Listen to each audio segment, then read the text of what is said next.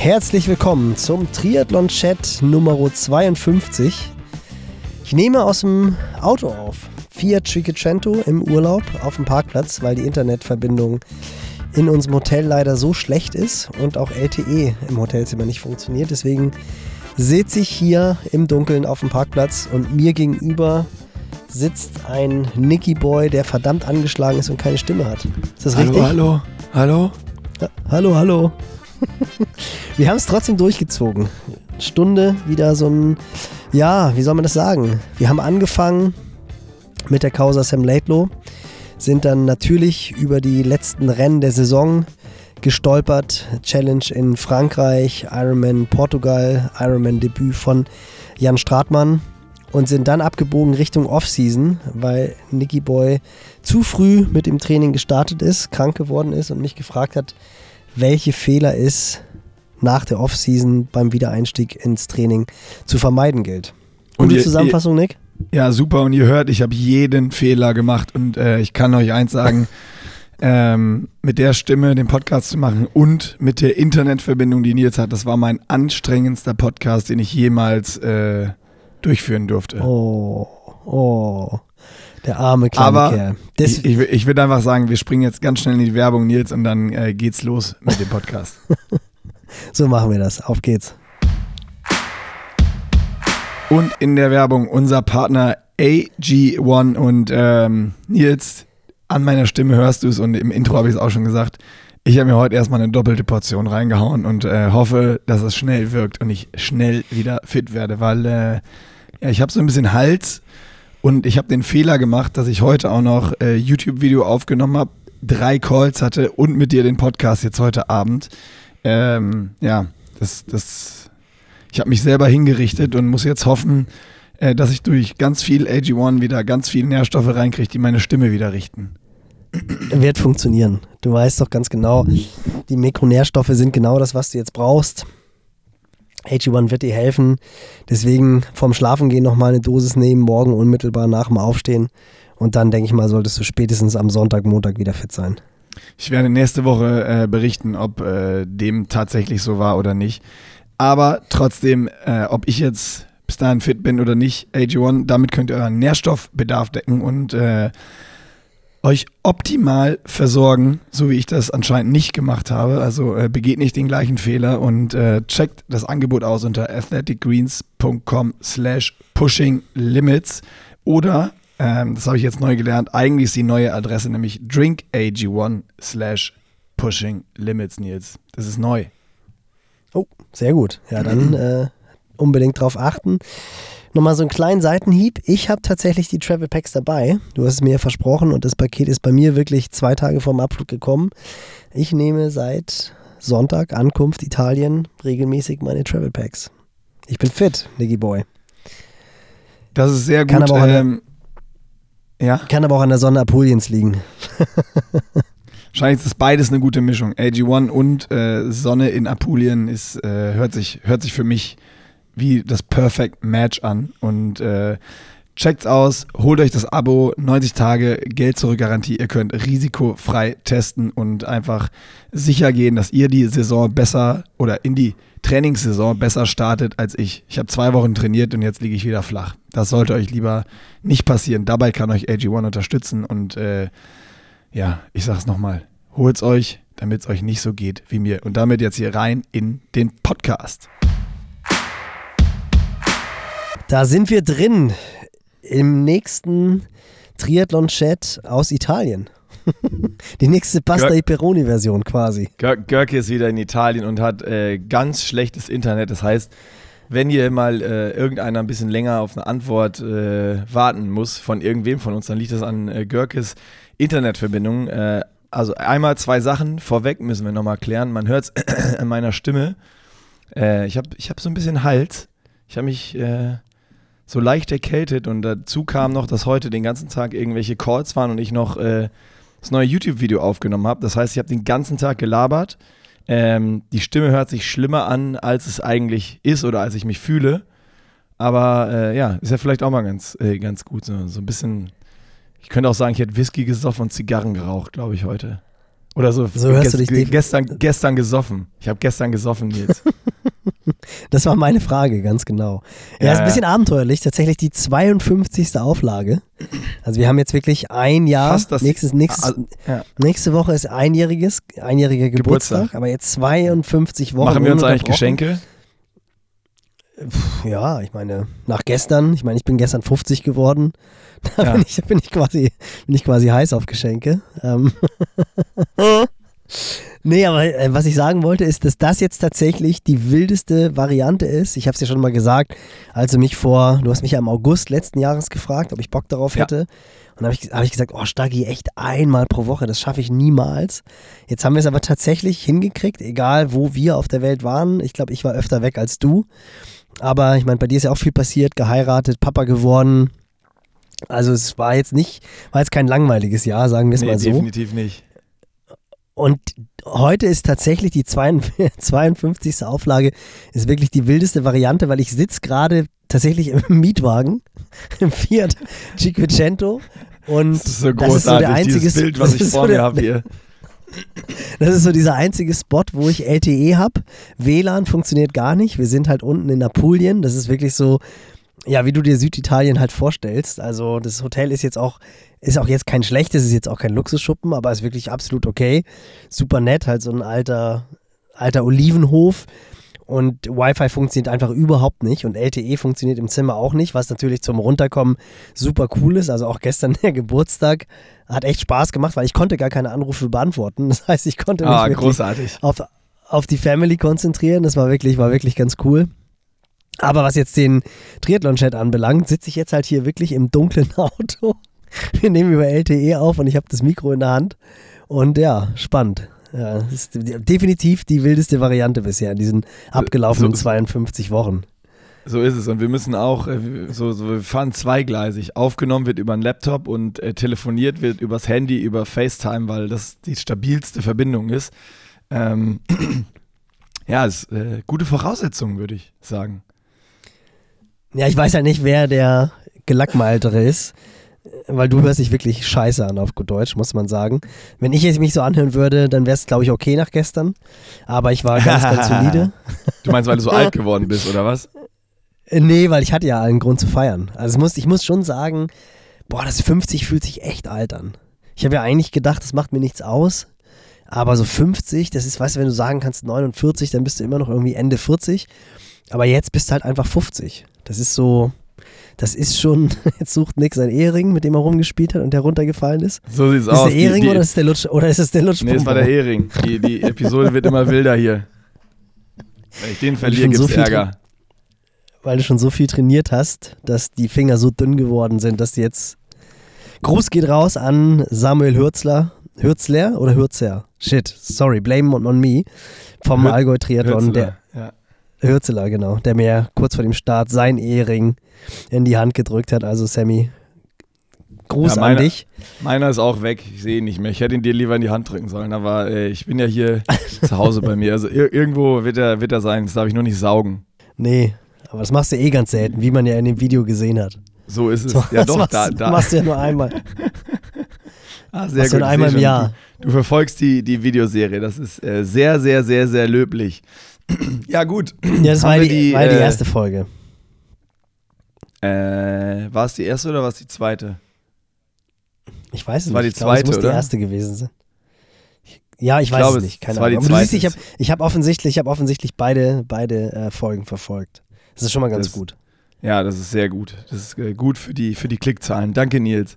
Aber äh, ja, ich, ich, ich würde sagen, ähm, wir müssen noch mal so ein bisschen hier äh, die Kurve kriegen jetzt zur, zur, zur Triathlon-Welt, weil äh, es ist ja doch noch einiges passiert in den letzten Wochen. Ich habe es ähm, im Podcast gestern mit Fred, haben wir kurz drüber gesprochen. Ähm, jetzt der Post schon wieder gelöscht. Sam Laidlow. Wie hast du das Ganze mitgekriegt? Ich habe es tatsächlich, du hast es mir ja geschickt, du hast mir ja den Link geschickt und äh, ich hatte es vorher aber schon gesehen. Ich glaube, da waren wir sogar auch noch im anderen Hotel, wo wir, wo wir besseren Empfang hatten. Aber ich habe tatsächlich äh, selber diesen, ja, den Post von ihm gesehen, wusste auch nicht so richtig, was ich davon halten sollte. Ich hatte ja eingangs schon mal gesagt, das, was mich bei Sam Laidlow so ein bisschen gestört hat, war einfach die Tatsache, dass er so, ja, äh, I do it for the haters, also so dieses, das ist nicht meine Motivation. Ich finde, das ist irgendwie ein bisschen komisch. Das Video, habe ich auch schon gesagt, das fand ich jetzt extrem cool. Die Doku, die er vor Nizza begonnen hat und dann in Nizza quasi abgeschlossen hat. Wirklich ein verdammt gutes Ding. Auch nochmal die Leute, die es noch nicht gesehen haben. Ähm, lohnt sich absolut da reinzuschauen. Und das war jetzt halt wieder so ein Ding, boah, ich, ich, weiß halt nicht, was ich davon halten soll. Diejenigen von euch, die den Post nicht gesehen haben, aber ihr habt, du hast gesagt, ihr habt dabei What the Funk drüber gesprochen. Also Sam Laidlow hat halt einfach gesagt, dass er massiven Doping-Anschuldigungen ausgesetzt ist seitens der Van Berg Family, also wohl der Vater von Rudi van Berg, der ja Vierter geworden ist in Nizza hätte ihn irgendwie des Dopings bezichtigt und der, ich weiß gar nicht, was ist das für eine Behörde, Anti-Doping-Agentur, aber irgendwie ITA. eine übergeordnete ITA, ja, die dann wohl irgendwie auf Anschuldigungen agieren die, äh, und reagieren. Ja, ja, International Testing Agency. Genau. Und äh, dann war, glaube ich, auch die Rede von Daniel Beckegaard, oder? Der auch dann nochmal was gesagt haben soll. Ich glaube, das war so ein bisschen unklar, weil er hat nur von Daniel gesprochen. Clément Millon wurde auch noch so ein bisschen von ihm dann mit auf die Feindesliste quasi, quasi gesetzt.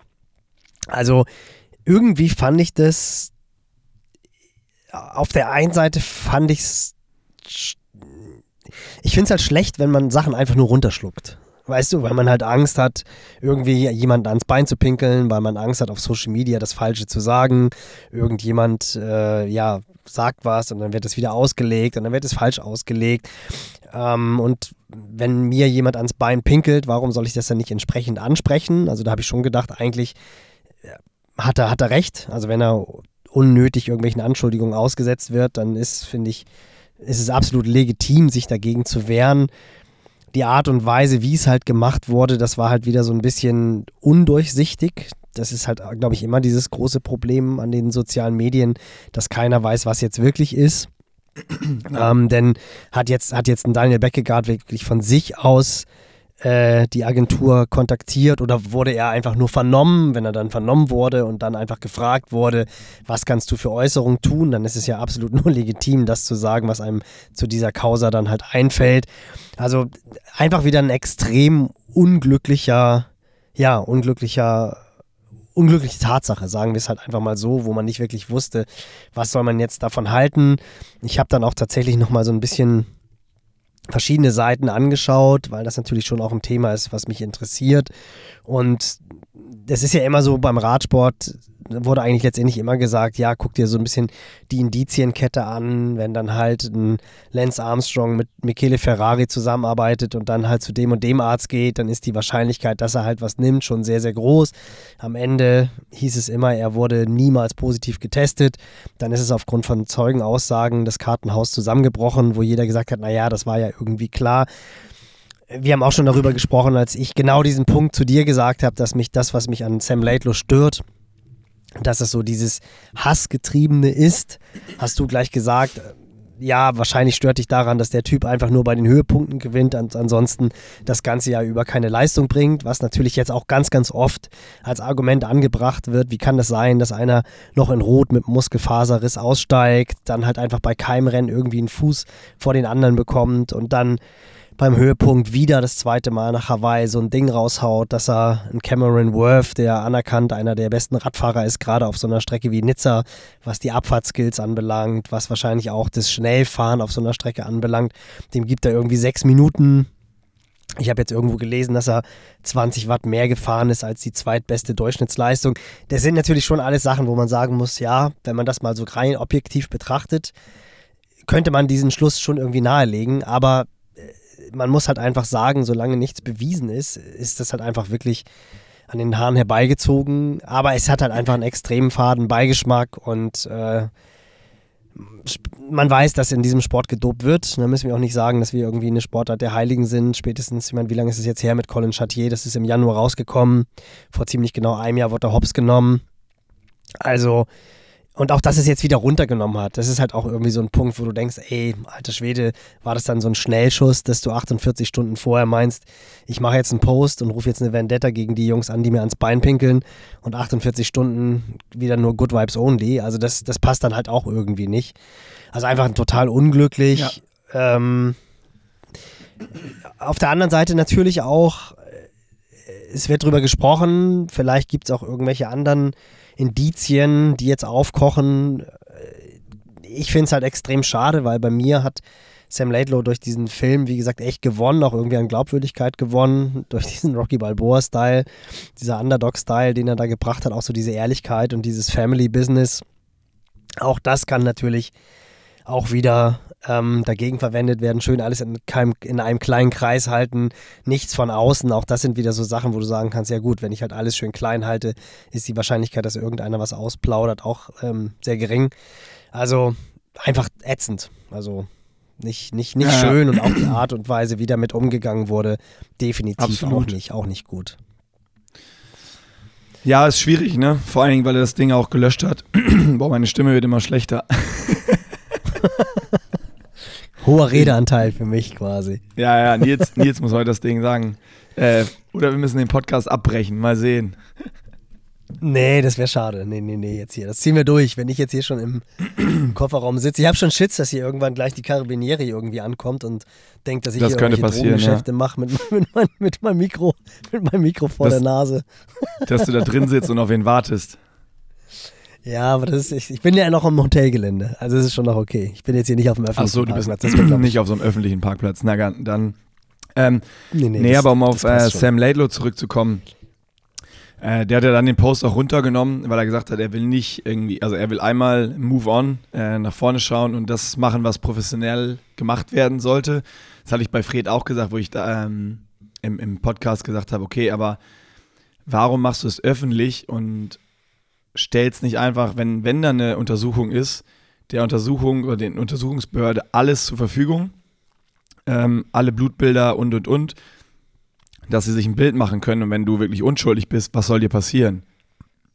Ist doch egal, wer was sagt. Ähm, und dann hat er noch gesagt, dass er es runtergenommen hat, weil er nicht wollte, dass so ein Hass gegenüber denjenigen von seinen Fans dann kreiert wird, die er jetzt genannt hat. da gab es ja anscheinend so viel Hate von äh, Sams Fanbase und Community, äh, dass er es deswegen runtergenommen hat. Und das wollte er nicht, sondern er wollte nur damit irgendwie bewirken, dass äh, ja keiner gegen ihn solche Anschuldigungen trifft oder was auch immer. Aber das ist ja auch so, da hat Fred gesagt, das ist ja so mundtot machen irgendwie und im Keim ersticken. Und wenn irgendwer was sieht, dann sozusagen, ja, irgendwie zu sagen, ja, ey, nicht mit mir. Wenn irgendwer hier was sieht und was sagt, den mache ich, den mache ich klein, so nach dem Motto. Hat natürlich auch einen Beigeschmack. Ja, ich meine, es ist, ist halt ein bisschen so die Lance Armstrong, Lance Armstrong-Taktik, ne? Der alle, die ihm irgendwie ans Bein gepinkelt haben, sofort vor den Karren ge gefahren hat, ob das jetzt ein Tyler Hamilton war, ob das ein Floyd Landis war, also alle, die irgendwie den Mut hatten, gegen den heiligen Lance gegen anzusprechen, wurden mundtot gemacht. Die ja. Italiener damals noch. Genau. Also es ist schon, ja, es hat halt einfach wirklich äh, tatsächlich einen, einen extrem faden Beigeschmack, wirft irgendwie auch ein schlechtes Lied, Licht auf diesen WM-Titel, finde ich schon auch. Also es, man betrachtet das Ganze dann halt doch schon so ein bisschen, ein bisschen skeptischer. Und ich glaube auch einfach diese Tatsache, was, was auch wieder hochgekommen ist, so der Umgang mit ihm, wie er Sam Long beim, beim Collins Cup angegangen ist, also wo er ja wirklich disrespectful, wie Lionel Sanders und Sam Long es dann gesagt haben, ihm gegenüber getreten ist. Das war, glaube ich, von ihm vermutlich gar nicht so gemeint. Er wollte wahrscheinlich wirklich irgendwie so ein bisschen äh, was für die Fans machen, wollte irgendwie ein bisschen Show machen, die natürlich brutal nach hinten losgegangen ist, weil er dann halt gehend an der Verpflegungsstelle mit Magenkrämpfen von Sam Long und Lionel Sanders überlaufen wurde, die ihn nicht mal mehr angeguckt haben. Also er agiert teilweise dann halt doch schon irgendwie ein bisschen, ein bisschen unglücklich. Auf der anderen Seite polarisiert er natürlich, das ist schon irgendwie positiv für den Sport. Das sind so die Charaktere, die oftmals, finde ich, so ein klein bisschen vermisst werden. Früher hatten wir das öfter. Lothar Leder, Jürgen Zeck, Norman Stadler, äh, Chris McCormick. Also es gab ja immer irgendwie Leute, die brutal auf die Pauke gehauen haben. Aber wenn es halt in so ein Licht des Dopings fällt, dann ist es natürlich schon irgendwie, ja, einfach bekommt das Ganze eine andere, Quali andere Qualität, genau. So und ähm, ist, ist bei mir auch irgendwie, wie heißt unser, unser der grüne Teufel aus Österreich, der da auch, auch seine Schutzsperre absitzen musste oder nicht absitzen Thomas musste. Steger. Thomas Steger, genau, der dann ja auch irgendwie auch irgendwelche Posts gemacht hat, von dem man dann spannenderweise auch überhaupt gar nichts mehr gehört hat. Also es war ja auch irgendwie so ein Ding, was dann relativ schnell hochgekocht wurde, dann aber auch wieder nichts mehr nachgekommen ist. Ähm, hat immer, hat immer einen schlechten Geschmack und meistens muss man ja auch tatsächlich sagen, ja, irgendwie ähm, so ganz ohne Gerüchte, ohne Gründe entstehen solche Gerüchte ja nicht. Also ich glaube jetzt tatsächlich nicht, dass es einfach nur neidbehaftet von irgendwelchen Athleten äh, der Fall ist, dass sie jetzt sagen, oh komm, der kommt jetzt hier wie Phoenix aus der Asche, das kann nicht sein, das, dem binde ich jetzt irgendwann irgendwie was ans Bein. Ähm, denn wo nichts ist, da, da kann eigentlich auch nichts gefunden werden. Ich finde es komisch. Ich weiß auch wirklich tatsächlich noch nicht, was ich davon halten soll. Ähm, ich würde mir halt nur wünschen, dass vielleicht nachverfolgt wird. Was ich ganz positiv finde, ist, dass tatsächlich im Rahmen ähm, seines Posts jetzt und auch in der Berichterstattung dessen publiziert wurde, dass es wohl extrem viele Kontrollen sowohl in Nizza als auch auf Hawaii nicht nur im Profifeld gab, sondern auch im Amateurfeld. Und das ist wieder etwas, was ich halt sehr, sehr positiv finde, dass halt einfach auch aus dieser, aus dem Fall Colin Chartier wirklich Lehren offensichtlich gezogen wurden, wo man ja auch gesagt hat, naja, mal gucken, was jetzt tatsächlich passiert. Aber das hat Sam Laidlaw ja auch gesagt, er wurde halt extrem häufig kontrolliert dieses Jahr. Und das ist ja wieder sehr, sehr positiv, auch wenn man sagen kann, naja, ein Lance Armstrong wurde nie positiv getestet. Es gibt Möglichkeiten, offensichtlich, offenbar die Kontrollen zu übergehen. Aber trotzdem, je mehr kontrolliert wird, desto größer ist die Wahrscheinlichkeit, dass halt jemand hops genommen wird. Und gerade bei den Amateuren, denke ich, ist die Wahrscheinlichkeit groß, dass da dann vielleicht wirklich die Athleten, die meinen, betrügen zu müssen, Fehler begehen, weil sie halt einfach nicht, nicht wissen, wie es funktioniert oder nicht so ein Netzwerk haben, wie die Profiathleten es vielleicht haben. Also das finde ich ist sehr, sehr positiv zu bewerten, dass offensichtlich Ironman wirklich massiv das Thema angegangen ist oder nicht massiv, aber das Thema angegangen ist und vermehrt kontrolliert. Das finde ich dann schon wieder sehr, sehr positiv. Absolut. Also ähm, gerade bei so Amateurathleten, dann weißt du ja auch nicht, wann wirst du kontrolliert und wann nicht. Ein Profi kann ja so ein bisschen damit rechnen. Ne? Wenn, wenn ein Championship Race ansteht, dann weißt du, wenn du gewinnst, wirst du kontrolliert und, und vorher wirst du auch zweimal kontrolliert. Also ähm, ja, absolut. Das kannst du natürlich ganz anders planen. Also das ist definitiv eine coole Sache und ja, Sam Laidlow, wir werden mal abwarten, was, äh, was dabei rauskommt am Ende. Und ich bin gespannt, ob es irgendwie einen Bericht gibt, der dann auch in die Öffentlichkeit gelangt. Also, oder ob, ob das irgendwie dann so, ja, ist nichts und dann hört man auch nichts mehr. Also, das wird jetzt spannend zu verfolgen. Ja, absolut. Ja, ja, definitiv. Und unser zweiter Presenter sind wieder unsere Freunde von MON. Und Nicky Boy, du hast es am eigenen Leibe erfahren, was passieren kann, wenn man aus der Offseason kommt, aufs Rad steigt und die Hausrunde fährt, die normalerweise so zwei Stunden lang ist. Die dauert aber länger, die Form ist nicht da, wo man sie ja vermutet hat, weil einfach doch ein paar Wochen ohne Training zu Land gegangen sind. Und dann bongst du, wie es im Englischen heißt, der Hungerast kommt. Deswegen solltet ihr auch bei kurzen Ausfahrten im Winter immer ein Gel dabei haben. Und da können wir euch die Produkte von MON absolut ans Herz legen. Gerade das Gel hat eine super Konsistenz. Ihr könnt richtig durchgefroren sein.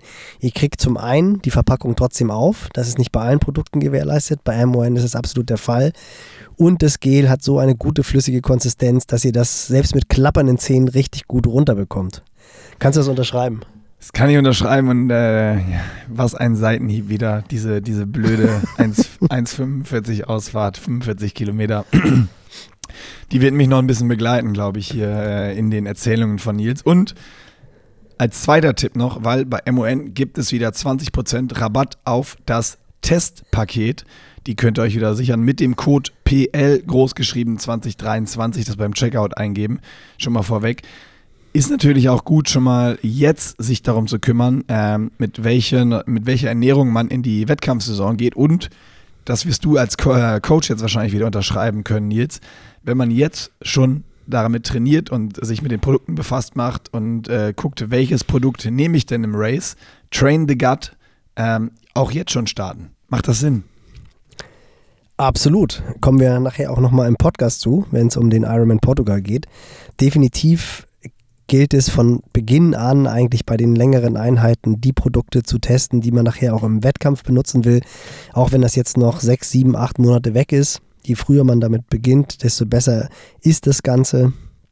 Also jetzt der richtige Zeitpunkt, die Produkte auszutesten, damit man dann, wenn es drauf ankommt, absolut sicher ist, auf was man vertrauen kann. Sehr gut. Und das Ganze könnt ihr machen unter mun-sports.com. Da ballert ihr euch das Testpaket ähm, in den Warenkorb, gebt den Code PL groß 2023 ein und bekommt 20% Rabatt. In diesem Sinne, viel Spaß mit den Produkten von MON und zurück in den Podcast. Aber was halt auch ein bisschen in diese, in diese Richtung geht, was ich sehr positiv bewerte, ich weiß nicht, ob du es mitbekommen hast, wenn du heute so einen Busy Day hattest, Rot hat ja verkündet, dass sie im nächsten Jahr mit dem Race Ranger arbeiten werden, 20 Meter Regelung und Race Ranger. Finde ich sehr, sehr gut.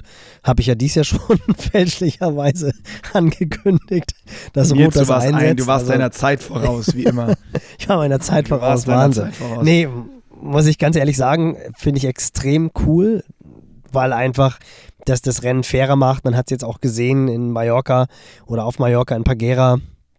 Was ja wirklich muss, es ja ein furchtbares Lutscherrennen gewesen sein. Ich meine, die Aufnahmen, die man gesehen hat, das war ja wirklich so, wo du gedacht hast, alter Schwede, was machen die da? Und dann auch gerade der Sieger, der hing ja, glaube ich, ein Meter. Ich glaube, zu dem Zeitpunkt war es hinter Rico Bogen oder so. Also, wo du wirklich denkst, wie abgefuckt muss man sein?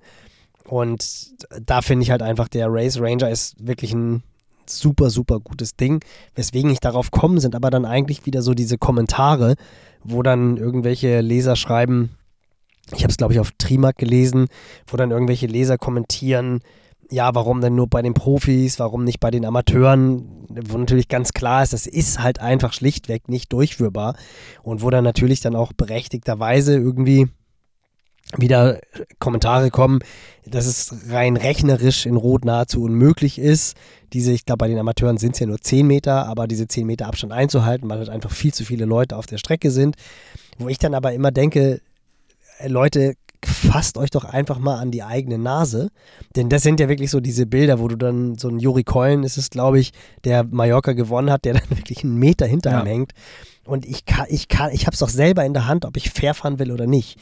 Jeder kennt diese Situation, dass man in, irgendwie in so einen Pulk gerät. Und ich glaube, gerade wenn man jetzt kein absoluter Top-Athlet ist, dann und einfach in diesen großen Feldern drin ist, dann ist die Wahrscheinlichkeit einfach groß, dass man vielleicht wirklich in so einem Pulk von 20, 30 Leuten irgendwie endet.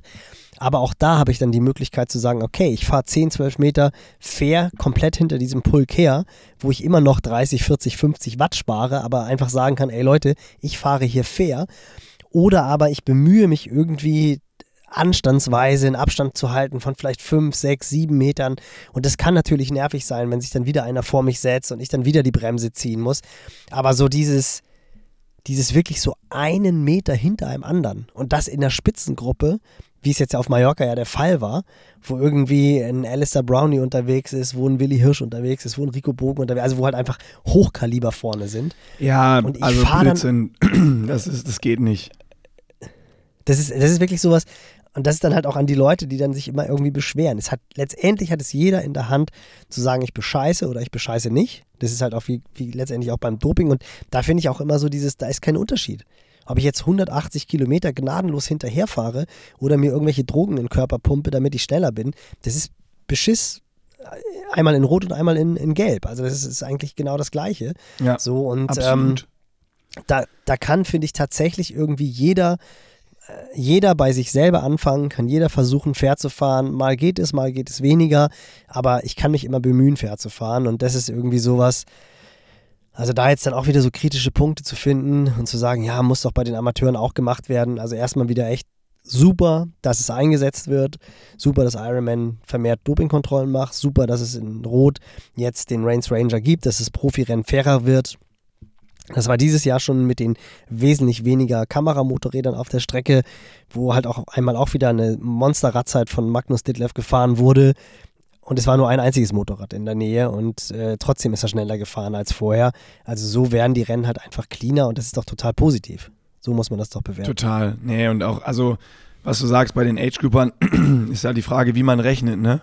Äh, in Rot gibt es ja auch noch den Wellenstart Ähm, das entzerrt ja auch alles noch so ein bisschen. Also ich glaube, es gibt so ein paar Packs und so ein paar Leistungsklassen, wo es wirklich super eng ist, aber am Ende ist es genau, wie du gesagt hast. Ähm, wenn ich da drin sitze und für mich entscheide, ich fahre jetzt 180 Kilometer auf einen Meter, bei wem hinten drin, ist es halt bescheißen. So und ähm, absolut. Dann noch irgendwie zu sagen, ich habe Bestzeit gemacht oder das macht es halt noch schlimmer dann irgendwie. Also am Ende des Tages, wenn es eng ist, ja dann einmal halt, ich meine, man hat es beim Frauen gut gesehen auf Hawaii. Wie oft hat eine Anne Haug die Bremse betätigt? Oh, Brut. Voll, voll, Vollbremsung. Das ja? eine Mal also es, geht, so, es geht nicht nur um Bremsen Rollen lassen und den Abstand, sondern dann, wenn ich im Pulk bin, lasse ich mich rausfallen, drücke einmal die Bremse und fahre auf 10 Meter. Und ich bin mir relativ sicher, wenn man das will, funktioniert das auch. Definitiv, das war noch meine Beobachtung. Ich meine, ich war in Hamburg an der Strecke ich war in Rot an der Strecke und ich war in Frankfurt an der Strecke. Und in Frankfurt und in Hamburg war es wirklich so, wenn Gruppen vorbeikamen, waren das nicht mehr so wie früher, diese 50er, 60er Gruppen, sondern es waren wirklich so Gruppen von, sagen wir mal, 8 bis maximal 15 Leuten. Und da kannst du, wenn du willst, fahren. Und da waren trotzdem einige, die halt einfach auf zwei, drei Meter gefahren sind.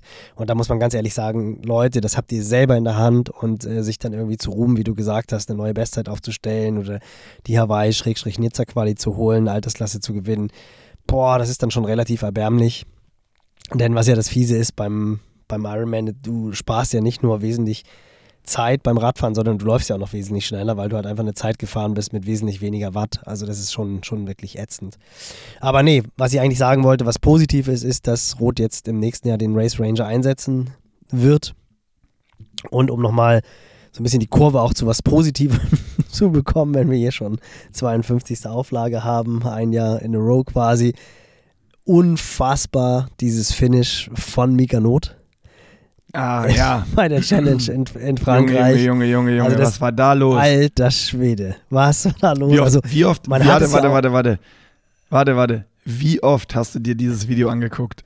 Ja, dadurch, dass ich jetzt ja tatsächlich im Urlaub war, ich meine, man hat ja eh nie wirklich Urlaub. Ich hatte jetzt auch wirklich mal überlegt, ob ich den Athleten diese Woche mal irgendwie eine Nachricht reinstelle, dass ich tatsächlich eine Woche im Urlaub bin und einfach mal auch wirklich Urlaub haben will funktioniert nicht, weil es war der Ironman Portugal, wo Athleten von uns am Start waren. Jetzt ist irgendwie der Frankfurt Marathon, wo auch ein paar Leute laufen, wo du auch dann irgendwie zumindest nochmal so, ja, eine WhatsApp schicken willst oder so ein bisschen die Daumen drücken willst. Also so richtig abschalten geht es ja doch nicht. Aber ich habe jetzt wesentlich weniger konsumiert in dieser Woche als sonst. Aber ich habe mit Sicherheit das Video, weil es halt einfach so unfassbar war, keine Ahnung, 10, 12 Mal habe ich mir es mit Sicherheit angeguckt. Und ich finde es aber so krass, weil du siehst ja, ich finde es am besten sieht man es eigentlich noch in dieser einen Aufnahme von der Seite, wo du wirklich, ja. wo du wirklich siehst, dass Miga einfach auch die Oberschenkel weggehen. Der ist halt wirklich so am Limit, dass der, der ist ja, der ist ja nicht irgendwie. Es ist so geil, wenn du, also es ist, wenn du von vorne die, die allererste Aufnahme, die irgendwie auf ähm, Instagram war, da hast du gesehen, er sprintet und fällt irgendwie. Dann kam die Aufnahme von hinten ähm, irgendwie ein paar Stunden später online und dann hast du gedacht, hä, ist der gefallen oder hat er versucht ins Ziel zu springen? Und dann kam die von der Seite, die es ein bisschen aufgeklärt hat, dass er einfach gesprintet ist und ihm einfach ja komplett irgendwie die Oberschenkel um die Ohren ja. geflogen sind und er einfach also der, der, der ist komplett, das hat er auch gesagt nach dem Interview, der Kopf wollte, der Körper nicht mehr und ist einfach zusammengebrochen. Unvorstellbar. Und wie krass. Also so alles rauszuholen ist Wahnsinn. Und dann auch, dann auch tatsächlich so diese, diese, dieser Crawl wie damals, ich weiß gar nicht, wann war das, ich glaube 97 auf Hawaii wo damals Heather Fern Wendy Ingraham um Platz 3 und 4 ja wirklich ein oh, Krabbel, ja, Krabbelduell gemacht haben. Und so war das, so war das ja, ja, tatsächlich bei ihm auch. Ich meine, der lag da ja wirklich ja, so wirklich Meter, Meter vor der Ziellinie und ist über die Finishline gekrabbelt, hat sich dann einfach nur dahin gelegt und auch irgendwie auch so abgefahren, dass dann auch so dieser Konfetti-Regen auch noch war, was ja so absurd war, weil jeder irgendwie gedacht hat, Mika bringt das Ding jetzt zu Ende und dann krabbelt er dann und liegt da in diesem Konfetti-Schauer. Also brutal und was für ein, ja, irgendwie auch was für ein Saison, für Saisonfinale auch. Also was für eine Dramatik. Unfassbar. Also äh, Rico Das Bogen. Geile ist auch, das hast du noch nicht äh, mitbekommen, äh, weil du den Podcast mit Fred noch nicht gehört hast. Ähm, Mika war ja das ganze Rennen beim Laufen dann in Führung. Und Fred ist als Fünfter ins Ziel gejoggt und hat dann erstmal Mika zum, zum Sieg gratuliert. Achso, der war schon, der war schon richtig weg, oder was? Also der war schon, war schon deutlich vorne. Ja. Ja, ja, der war die ganze Zeit vorne und äh, auch deutlich. Und dann auf der, was hat Fred gesagt? Ich weiß nicht, letzten Kilometer oder letzten zwei Kilometer muss er halt richtig verloren haben. Also der war irgendwie bis paar 30 Sekunden war er weg. Krass. Ja, Wahnsinn. Unglaublich. Also cool, cooles Ende irgendwie und ich glaube auch für Mika, ich meine, er hat ja in den USA noch den, das 73-Rennen gewonnen. Singapur war ja ein fieses, haben wir schon drüber geredet, fieses Comeback-Rennen für ihn, wo er so Magenprobleme hatte und dann ja wirklich sehr, sehr weit hinten ins Ziel gekommen ist, nachdem er das Rennen halt irgendwie lange mitgeprägt hat. Dann, wie gesagt, der Sieg beim 73-Rennen in den USA, wo er Lionel Sanders auch geschlagen hat und jetzt dann so ein Ding. Ich glaube, der Junge wird wirklich dermaßen heiß wie Frittenfett in die Offseason gehen und wird dann wirklich versuchen, 24 richtig, richtig einen rauszuhauen. Also cool, cooles Ding, wirklich ein Hammer. Das ist ein, äh, das ist ein gutes Stichwort, Nils. Offseason. Äh, wir können eigentlich noch mal ein bisschen über die, die Offseason sprechen. Nicht, nicht welches Offseason-Race du jetzt empfiehlst oder so, das haben wir auch im letzten Jahr schon äh, ausgiebig behandelt. Aus, außer natürlich das eine, was feststeht am 25.11. in Hamburg. Ähm, aber es, also ich lese jetzt auch immer mehr und äh, auch bei Pushing Limits kriegen wir immer mehr Fragen rein, so Saisonstart, nach der Offseason. Bei vielen geht es wieder los, so die irgendwie ähm, ja jetzt Hamburg machen, sind wahrscheinlich schon wieder im Training. Ähm, Rot sind es bald, äh, wenn, wenn jemand nach diesen klassischen 36-Wochen-Plänen trainiert, äh, geht es am Montag in Rot los. So, was kannst du denn uns noch als Coach für Tipps mitgeben für so einen Saisoneinstieg? Ich glaube, das ist nochmal ganz wichtig, weil äh, eigentlich, ehrlicherweise, frage ich das äh, auch für mich, nicht, dass ich nochmal wieder Fehler mache, weißt du? Und ich, ich, ich habe ja trainiert, jeden Tag wieder und mit Johann schwimmen gegangen und so, und jetzt sitze ich hier und habe so eine Stimme. nicht vom Feiern, das ist ja das Schlimme daran. Nee, es ist, ist, ist glaube ich, ein Punkt, ist, glaube ich, ein Punkt, der jedes Jahr auch wieder, jedes Jahr wieder aktuell ist. Klar, es kommen immer neue Leute in den Sport hinein. Und wie eigentlich bei allen Punkten im Training muss man sagen, es ist höchst individuell. Es hängt ganz, ganz stark davon ab, wie das Jahr gelaufen ist, was man sich fürs nächste Jahr vorgenommen hat, was man auch für eine, für eine Historie in diesem Sport hat, ob man irgendwelche Wehwehchen hat, die man auskurieren muss. Generell kann man sagen, dass eine Pause für jeden, der diesen Sport sehr ambitioniert betreibt, gut ist. Vor allem erstmal für den Kopf, weil Triathlon ist einfach eine Sportart, die immens trainingsintensiv ist. Wir sagen es eigentlich immer wieder, selbst wenn man nur acht bis zehn Stunden pro Woche trainiert, was im Triathlon-Sport wirklich wenig ist, sind das halt an fünf Tagen pro Woche zwei Stunden Sport. Und wenn du da mal mit irgendeinem Ballsportler drüber redest, sei es ein Tennisspieler, sei es ein Mannschaftssportler, Fußballer, Handballer, selbst ein reiner Läufer, äh, der läuft auch keine 10 Stunden, wenn er jetzt ein Hobbyläufer ist, weil das wären dann für ihn irgendwie 120, 130, 140 Kilometer. Das ist einfach schon wirklich sehr, sehr viel Training und deswegen ist es sehr wichtig, vom Kopf her einfach mal so eine gewisse Frische zu haben. Also einfach wirklich mal Luft ranlassen, einfach mal zwölf gerade sein zu lassen. Du sagst es, das eine oder andere Off-Season-Rennen mitzunehmen, wirklich mal auch ganz bewusst auch mal nicht nach Plan zu trainieren. Der Plan gibt natürlich so eine gewisse Sicherheit, aber ein Plan bedeutet auch immer, ich meine, das hast du jetzt seit zwei, drei Wochen am eigenen Leib gespürt, bedeutet halt auch immer nicht nur den Plan abzuarbeiten, sondern auch Planung mit dem Umfeld, Planung mit der Frau, Planung mit den Kindern, Planung mit dem Job. Wie kriege ich das Ganze logistisch hin? Und da dann halt einfach mal wirklich so für zwei, drei, vielleicht sogar vier Wochen abzuschalten, ist einfach immens wichtig.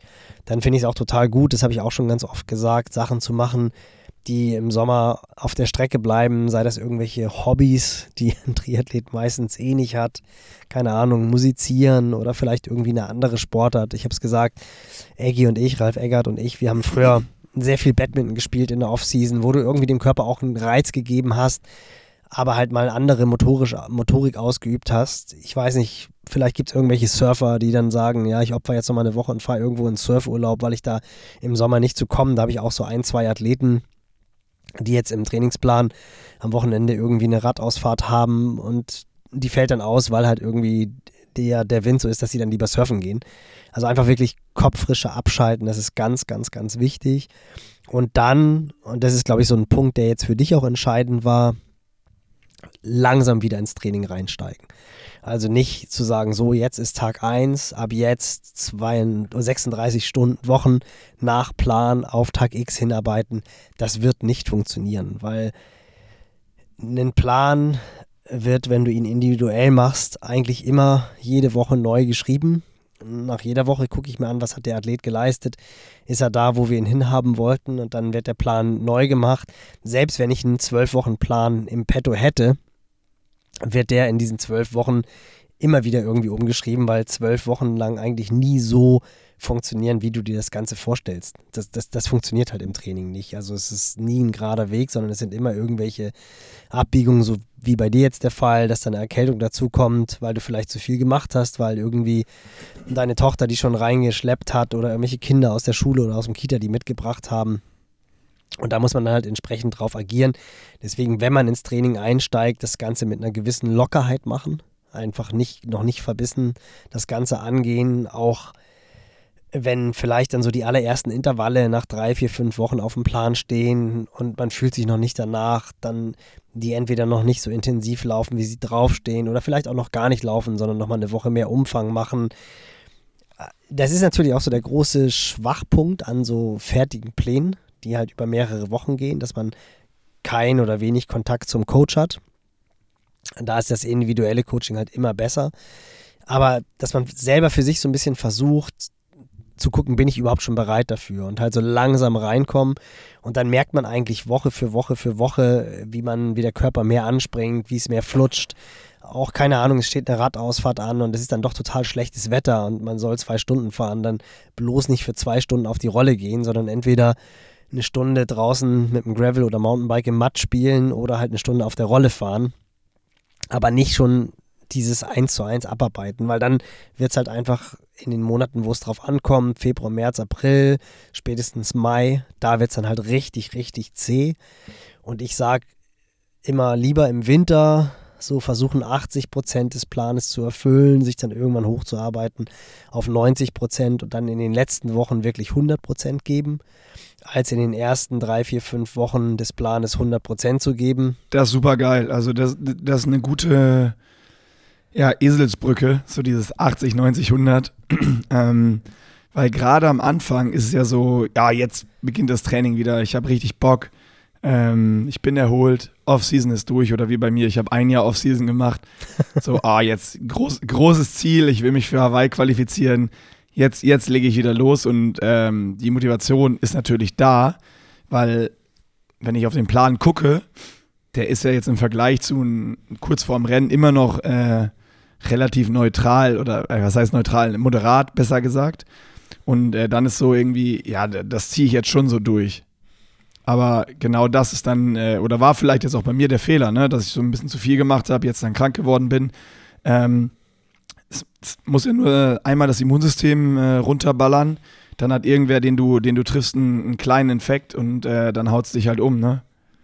Absolut, klar. Und genau das gleiche auch, was ich gesagt habe. Also auch so diese kleinen Nicklichkeiten, die man dann vielleicht hat, die man irgendwie aus der Saison mitgenommen hat. Das ist dann natürlich gerade ein Punkt für diejenigen, die jetzt wirklich eine lange Saison gehabt haben. Vielleicht jetzt auch die ganzen äh, Frauen, die in Nizza, äh, Entschuldigung, auf Hawaii gestartet sind, die jetzt monster euphorisch irgendwie nach Hause kommen und die vielleicht in den letzten Wochen dann doch schon so ein bisschen keine Ahnung, da war der Traktus vielleicht ein bisschen fest oder hat der Fuß vielleicht so ein bisschen wehgetan und man hat es halt irgendwie dann doch noch durchgezogen in der Euphorie des Rennens, hat es dann funktioniert da muss man wirklich ganz klar darauf achten, dass da jetzt erstmal so das Ausheilen der Probleme absoluten Fokus hat. Dass es da völlig egal ist, ob man jetzt vier Wochen lang nicht läuft, fünf Wochen lang nicht läuft oder sechs Wochen lang nicht läuft.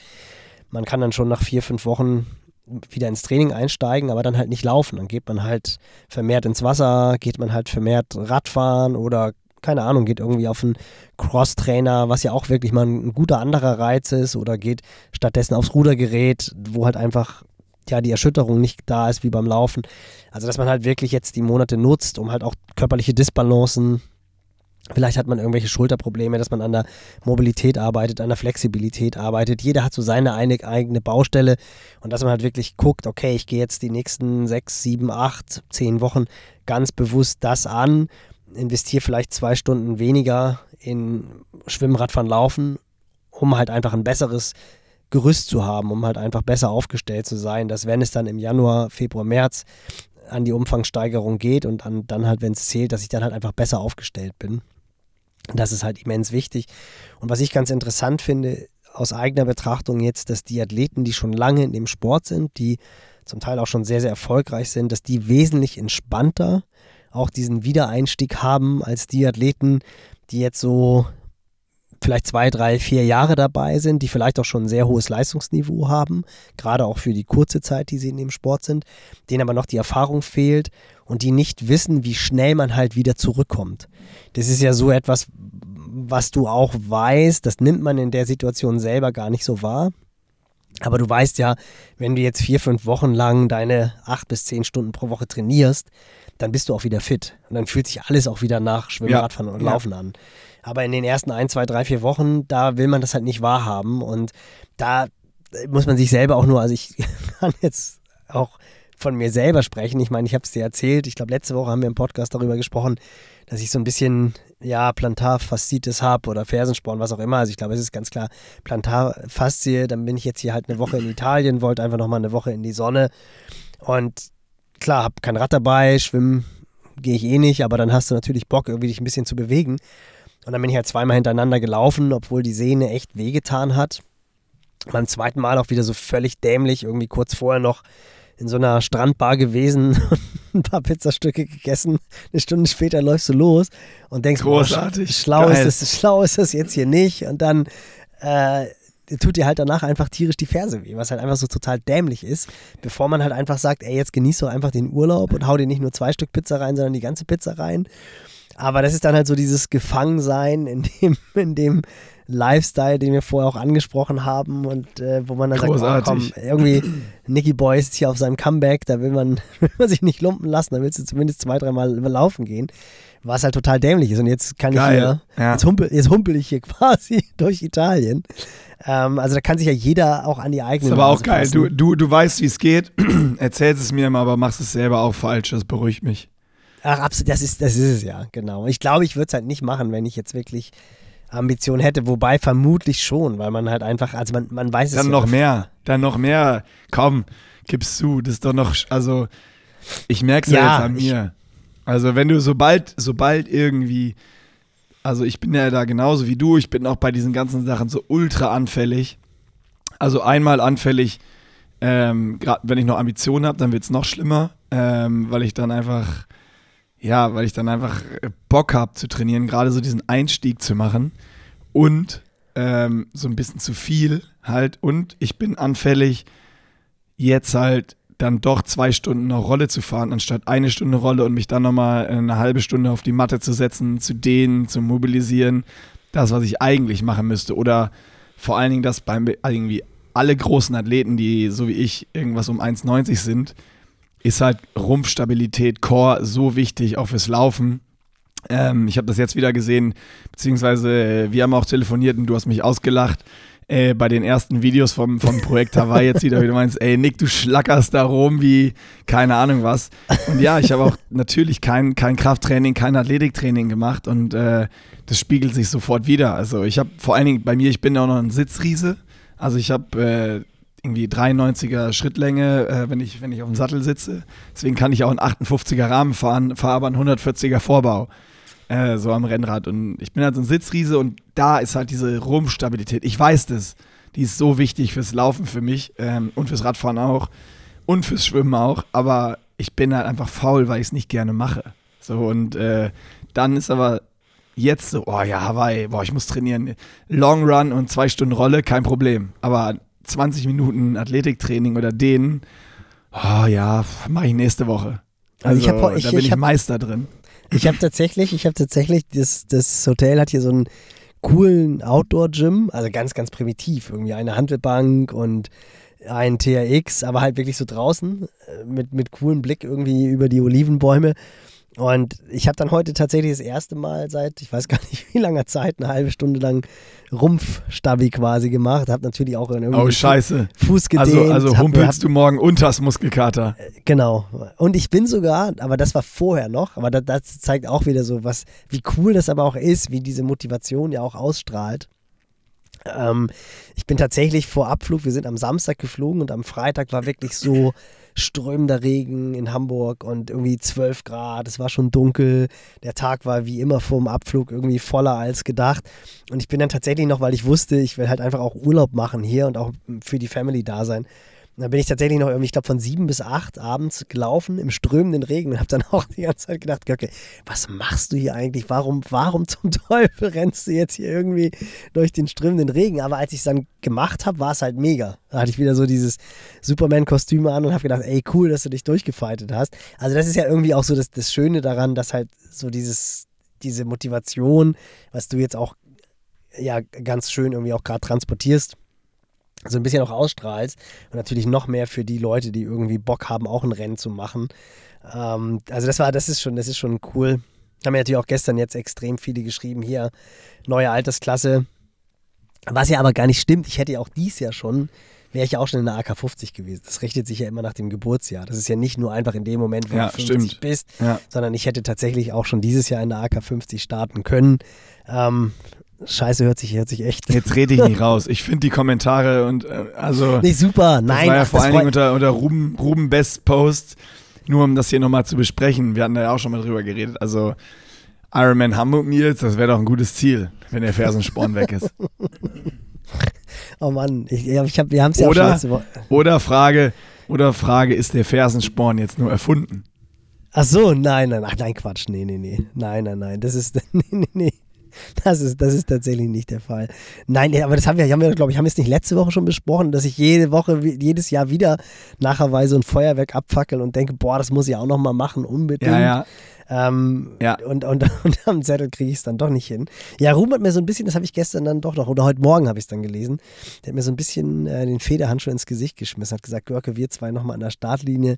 Das ist natürlich, ich ich meine, klar, du, du liebst diese Sportart, die bestimmt irgendwie dein Leben. Und die Laufstrecke ist ein Kilometer von deiner Wohnung entfernt. Ähm, das denke ich jedes Mal wieder, denke ich so, eigentlich müsste man das selber nochmal machen. Aber Nicky Boy, du merkst am eigenen Leib, das ist, das ist nicht mal eben so gemacht. Ähm, das ist schon, das ist schon hart. Und dann ist es halt auch so, mit 50 ist es auch nicht mehr so einfach wie mit Mitte 30. Das ist halt auch so. Ja, so ist es. So ist es jetzt. Aber ich sag dir noch was. Du hast Glück. Der Na, ist schieß los. ausgebucht. Ah, ist er? Ehrlich? Ja, seit heute. Ironman Hamburg ist ausgebucht. Jo. Ja, das Gute ist, ich habe schon relativ viel, ich habe schon relativ viel für den Ironman Hamburg gemacht. Also auch so behind the scenes. Ich kenne Olli Schick auch ganz gut und ich glaube, wenn man irgendwie so ganz, ganz vorsichtig klopfen, klopfen würde. Oh, oh, hört ihr das? Vielleicht- Hört ihr das? Nein, Hört ihr das? aber gut, dann ist es ja, dann ist auch selbst die- dieser eine Prozent verschwendete Gedanke, wenn das Ding aus, ist er echt ausgebucht? Nee, wirklich? Ja, Krass, hätte ich nie Doch, doch. gedacht. Dann ist es der erste Ironman in Deutschland, der ausgebucht ist. er ist ausgebucht Wahnsinn. und ich habe ich ähm, beeindruckend. ich hab mir heute Morgen auch noch einen Ironman-Startplatz gesichert. Ähm, könnt ihr dann am Montag im YouTube-Video schauen. Ha, Spoiler. Uh, ich sag nix. Ich weiß es, aber ich sag nix. Aber das ist ja wirklich krass, dass Hamburg ausgebucht Ach ja, ist. stimmt. Ich habe Scheiße. Ich depp. Ich, das, ich habe es ja am Anfang, äh, als wir telefoniert haben, schon verraten. Du hast es mir verraten, genau. Na gut, ich meine, jetzt ist ja auch. ja, ich wollte ich wollt gerade so, die, ich, ich wollte jetzt nicht nur die Leute, sondern auch dich hängen lassen. Nee, nee, nee, dir ist es rausge Naja, ich bin halt so ein Laberkopf, ist äh, im Vorgespräch schon wieder alles verraten. Mist. Na, ich finde das gut, ich finde das gut. Ah, Aber krass, ich hätte das ehrlich gesagt gar nicht gedacht, weil ich glaube, letztes Jahr konnte man sich extrem lange noch für Hamburg anmelden. Ich glaube, da konnte man sich sogar irgendwie noch vier, fünf, sechs Wochen vorm Rennen anmelden. Also das ja, spricht ja doch auch für die Veranstaltung, die ja in diesem Jahr tatsächlich unter keinem guten Licht stand mit dem tödlichen Unfall, tragischen tödlichen Unfall. Ähm, aber das, das freut mich, das ist cool. Das ist, äh, stark. Ja, und wir wissen jetzt alle, wie wir anfangen. Äh, also macht's nicht wie ich und äh, seid zu übermotiviert. Und äh, ich bin nämlich auch schon wieder einmal zwei Stunden Rolle gefahren. Letzten Sonntag beim Ironman äh, Kashkai schauen.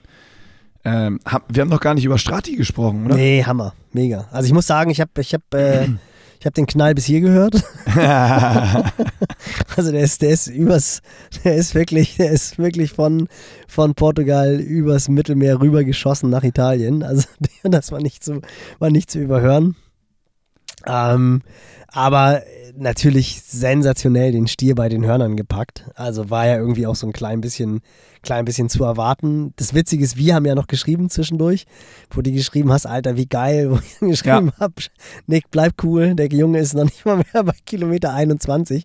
Und ich glaube auch wirklich mehr oder weniger unmittelbar danach ging es dann ganz, ganz, ganz, ganz, ganz schnell bergab. Ähm, also da wurden erst die Splits. Es war, es war, es war, also, um das kurz zusammenzufassen, Nils Görke sagt ja immer, never skip the long run. Jan Stratmann hat einen Long Run vorher gemacht bis Kilometer 25 und äh, bis Kilometer 22, 23 war alles ganz locker bei ihm, hat er gesagt. Und dann kamen so zwei, drei harte Kilometer und bei Kilometer 24 oder so musste er kotzen und es war aus.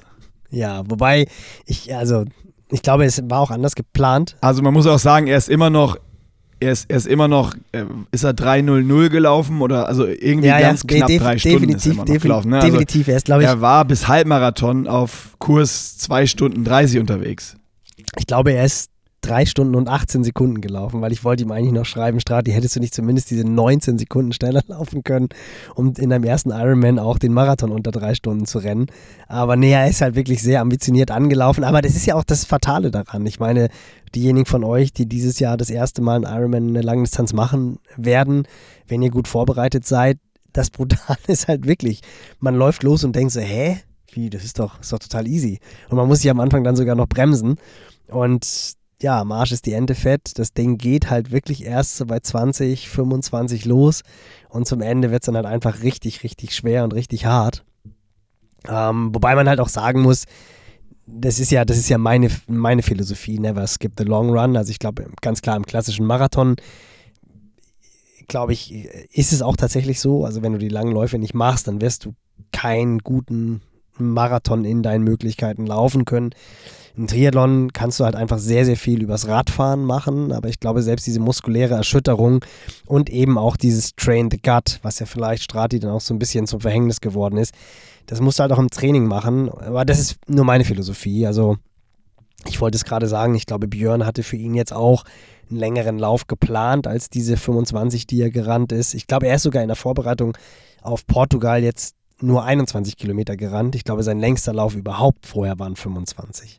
Aber die, der, dieser 25er, dieser, dieser 25er war jetzt nicht in der unmittelbaren Vorbereitung, weil er ja zwischendurch auch noch mal ein bisschen krank geworden ist. Also ich glaube, daher hätte er laut Plan doch auch gerne einen längeren Lauf gemacht. Aber ja, das ist nachher halt eher einfach auch viel, auch die Frage, was ist physiologisch oder muskulär gesehen und wie viel ist halt auch Kopf. Also ich, ich habe das, glaube ich, auch schon mehrfach erzählt, als ich damals bei Toni Hasler trainiert habe, dem Schweizer Trainer, von dem ich unglaublich viel gelernt habe, äh, hat Natascha Bartmann trainiert, ist auch der Ehemann von Natascha Bartmann, die sechsmal Hawaii gewonnen hat.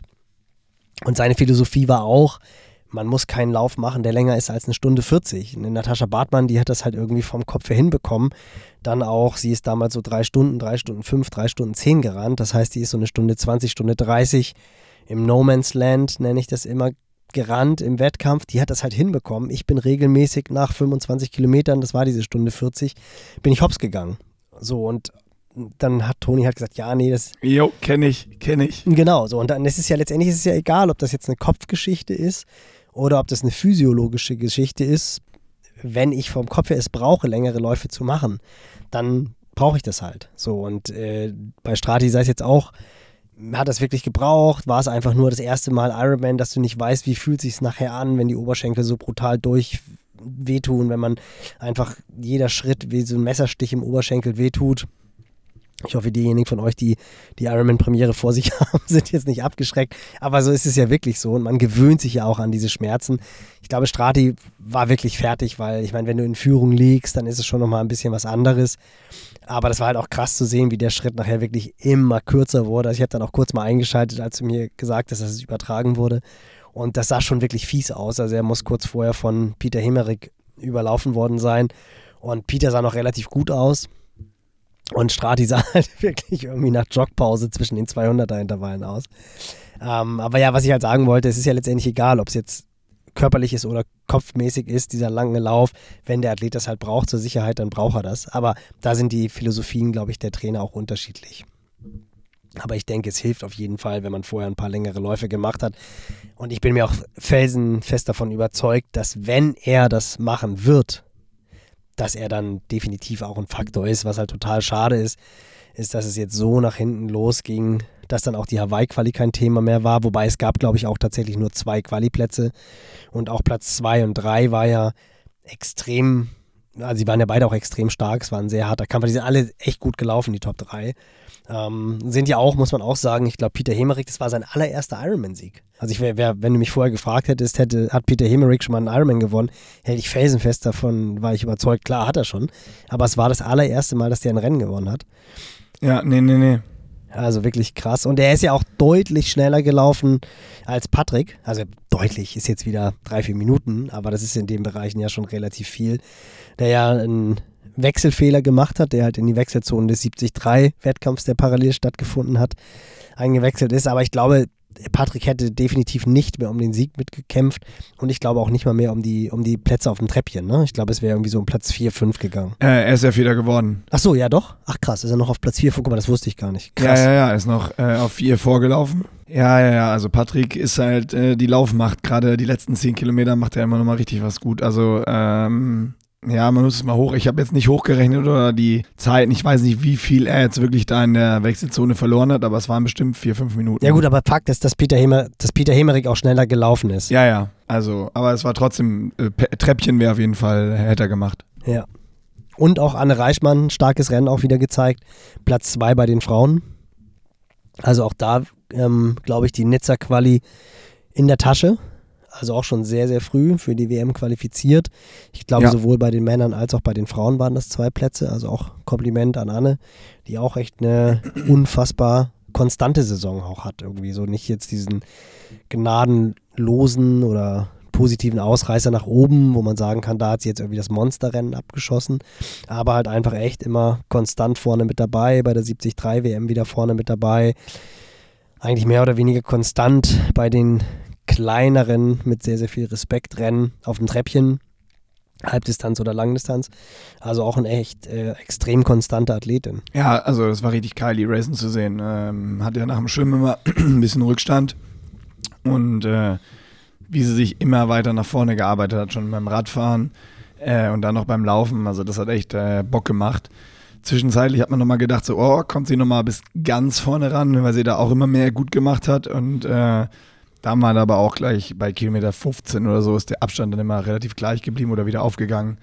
Äh, und da war dann auch ja relativ klar, dass da äh, Malo Jane Pierre gewinnt und äh, Anne eben Zweite wird. Aber da habe ich auch nochmal richtig mitgefiebert. Also aus deutscher Sicht, ähm, Ironman Portugal Kashkai ist auch wieder ein richtig, richtig geiles Rennen gewesen, definitiv. Und auch wirklich eine tolle, tolle Veranstaltung. Also das war ja, ich habe ja zweimal die 73 Distanz dort gemacht. Da gab es auch den Ironman noch nicht. Ich glaube, den gibt es erst in der Post-Covid-Area, Ära, nicht Area, Post-Covid-Zeit.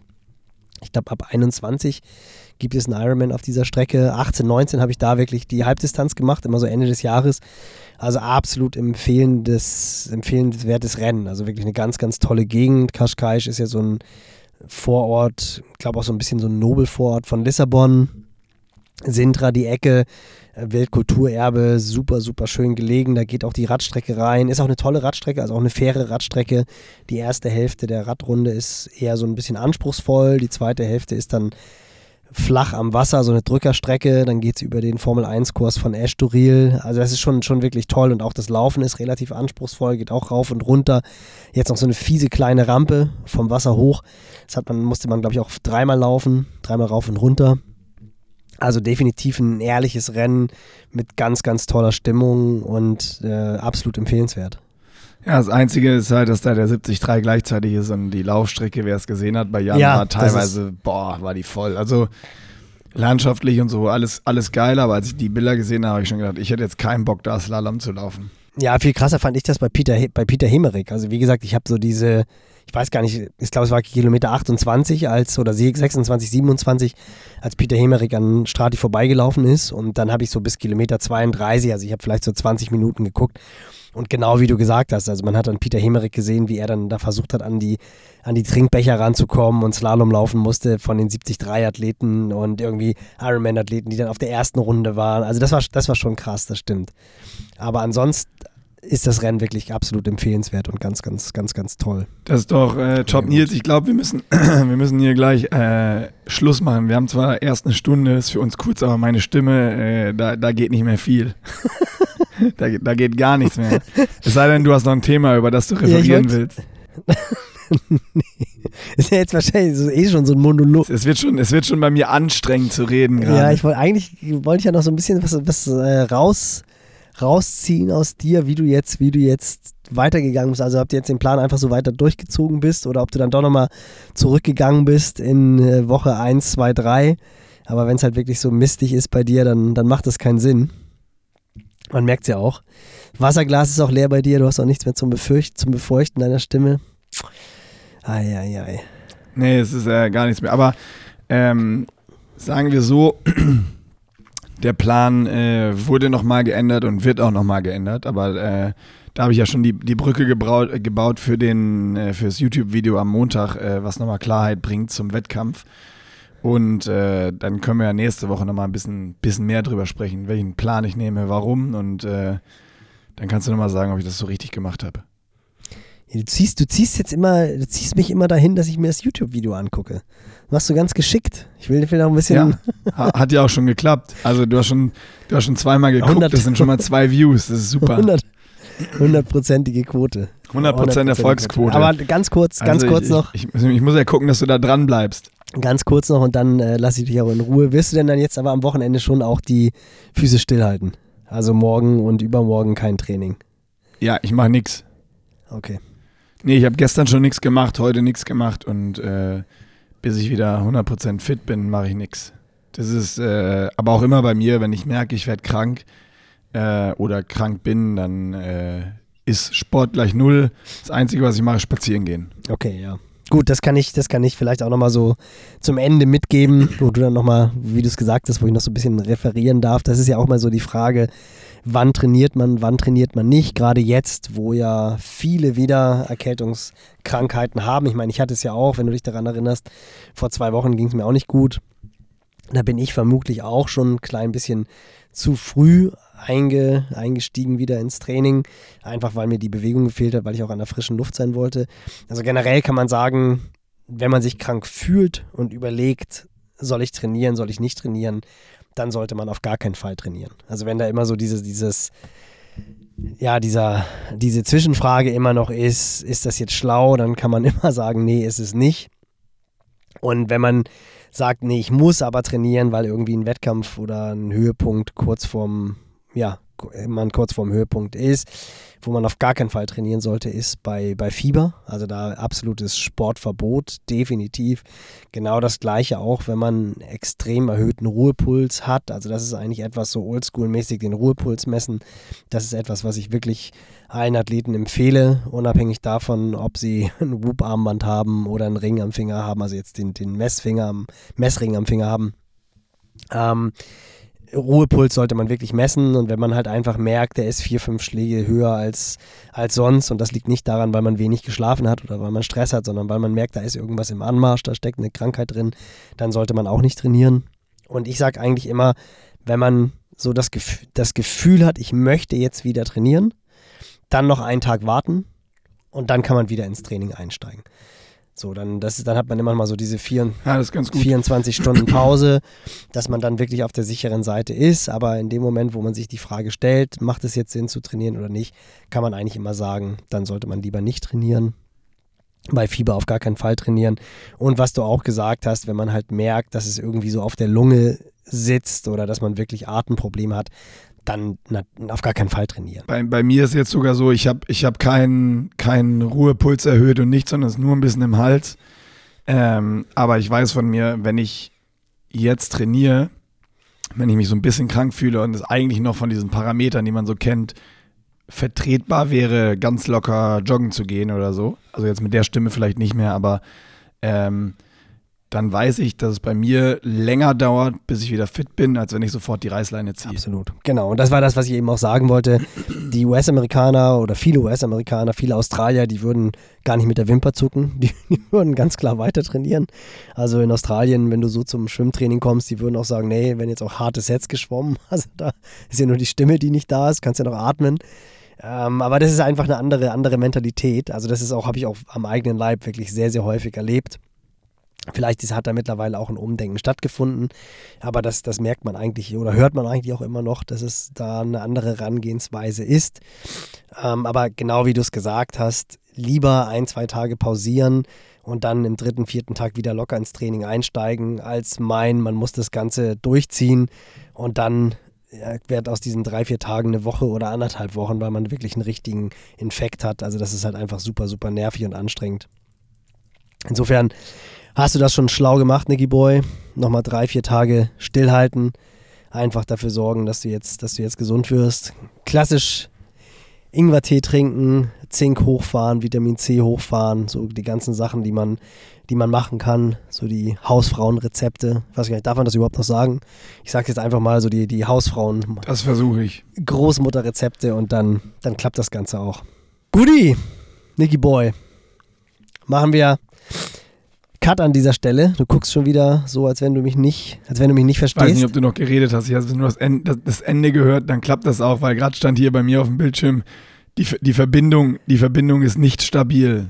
Nee, nee, ich habe, äh, es war ein Monolog die ganze Zeit. Ich habe die ganze Zeit durchgequatscht. Kennst mich doch. Also du musst, äh, alles passt alles. Alles gut. Ja, das ist gut. Sehr gut. Cool. Dann aus, äh, ja, Italia. Gute Besserung. Ciao ragazzi. Dann machen wir einen Deckel drauf. Genau, euch ein schönes Wochenende. Bisschen kürzer als sonst. Nächste Woche hoffentlich wieder mit einem gesunden Nicky Boy. Ich wieder mit stabiler Internetverbindung aus Hamburg. Und mit Stimme. Und dann sehen wir. Und mit Stimme. Ja, ich habe ja Stimme. du hoffentlich Stimme. Oder du bist richtig. Ja, aber ich, ich mit Stimme. Aber. das stimmt. Aber nächste Woche ist dann ja auch, ist dann ja auch wirklich erster Geburtstag. Haben wir ja vorhin schon off-track quasi philosophiert, ob jetzt die 52. Ausgabe schon einjähriges Jubiläum ist, aber das haben wir ja, haben wir ja nächstes, nächste Woche. Nächste Woche, nächste Woche genau. Da bin ich dann wieder einsatzbereit. Also, bis nächste Woche. Und, und dann mit Stimme. Gute, tschö, tschö. Gute Besserung. Tschö.